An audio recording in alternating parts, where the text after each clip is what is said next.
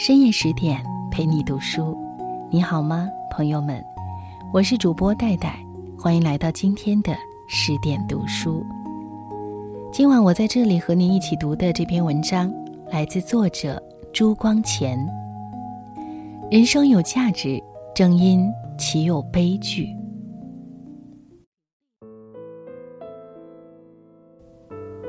对人生，我有两种看待的方法。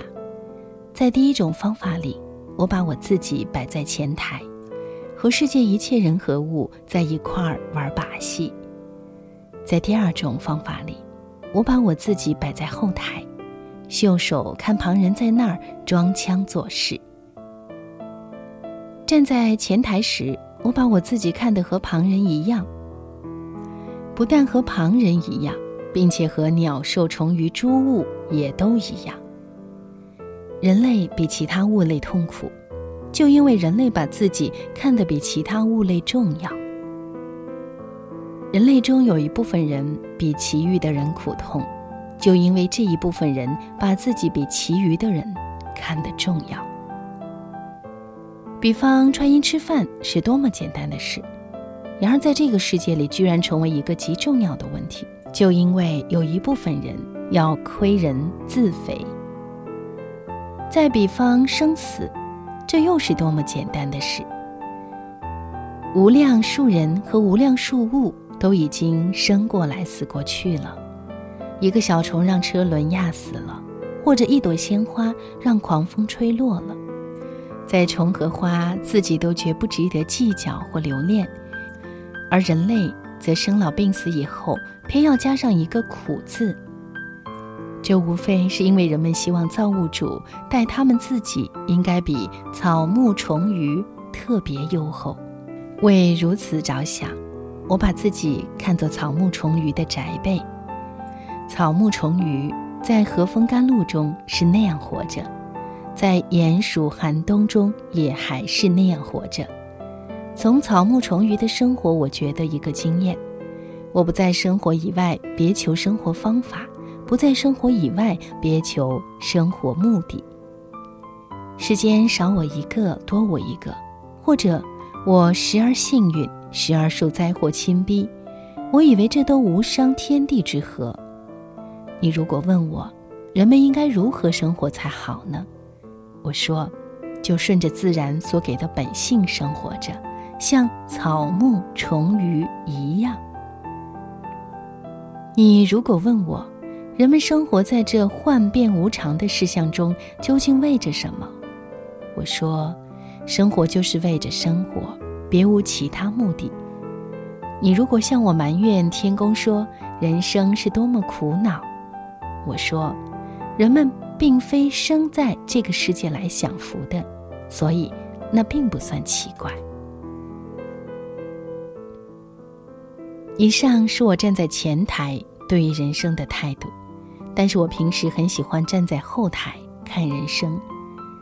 许多人把人生看作只有善恶分别的，所以他们的态度不是留恋就是厌恶。我站在后台时，把人和物也一律看待。我看西施、嫫母、秦桧、岳飞，也和我看八哥、鹦鹉、甘草、黄连一样；我看匠人盖屋，也和我看鸟雀营巢、蚂蚁打洞一样。我看战争也和我看斗鸡一样，我看恋爱也和我看雄蜻蜓追雌蜻蜓一样。因此，是非善恶对我都无意义。我只觉得，对着这些纷纭扰攘的人和物，好比看图画，好比看小说，件件都很有趣味。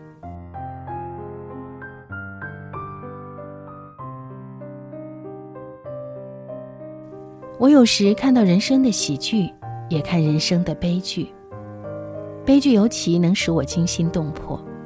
许多人因为人生多悲剧而悲观厌世，我却以为人生有价值，正因其有悲剧。我们所居的世界是完美的，就因为它是最不完美的。假如世界是完美的，人类所过的生活比好一点是神仙的生活，比坏一点就是猪的生活。便呆板单调以及，因为倘若件件事都尽美尽善了，自然没有希望发生，更没有努力奋斗的必要。人生最可乐的就是活动所生的感觉，就是奋斗成功而得的快慰。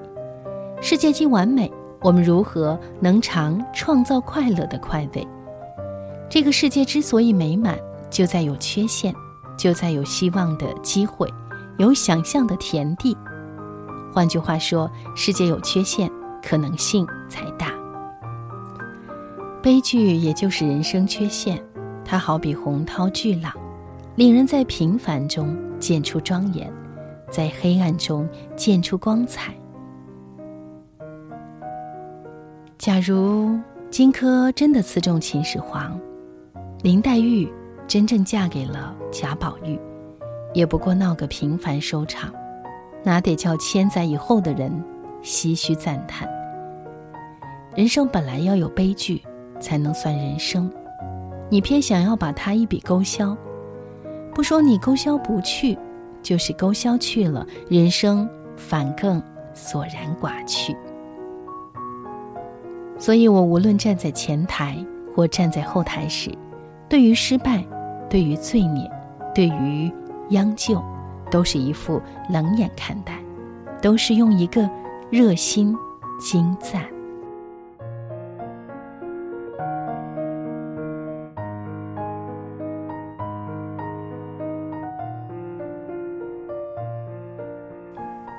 刚刚和您一起分享的是美学大师朱光潜的一篇文章，希望对你的生活能够有所启示。我是戴戴，每天用有温度的声音，在你熟悉的电波当中带你朗读。更多美文，请关注公众号“十点读书”。晚安，好梦。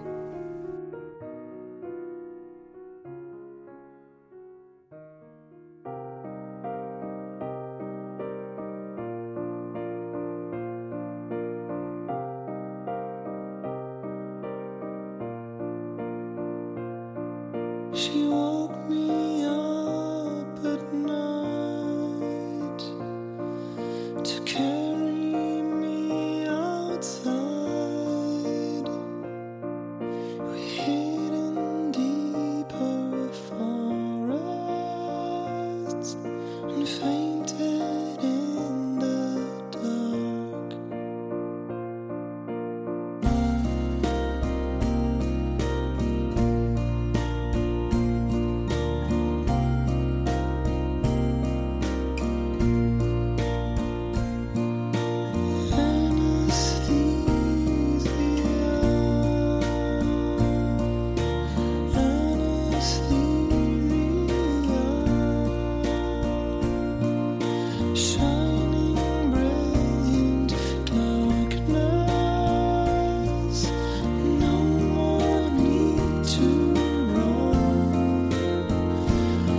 tonight is the night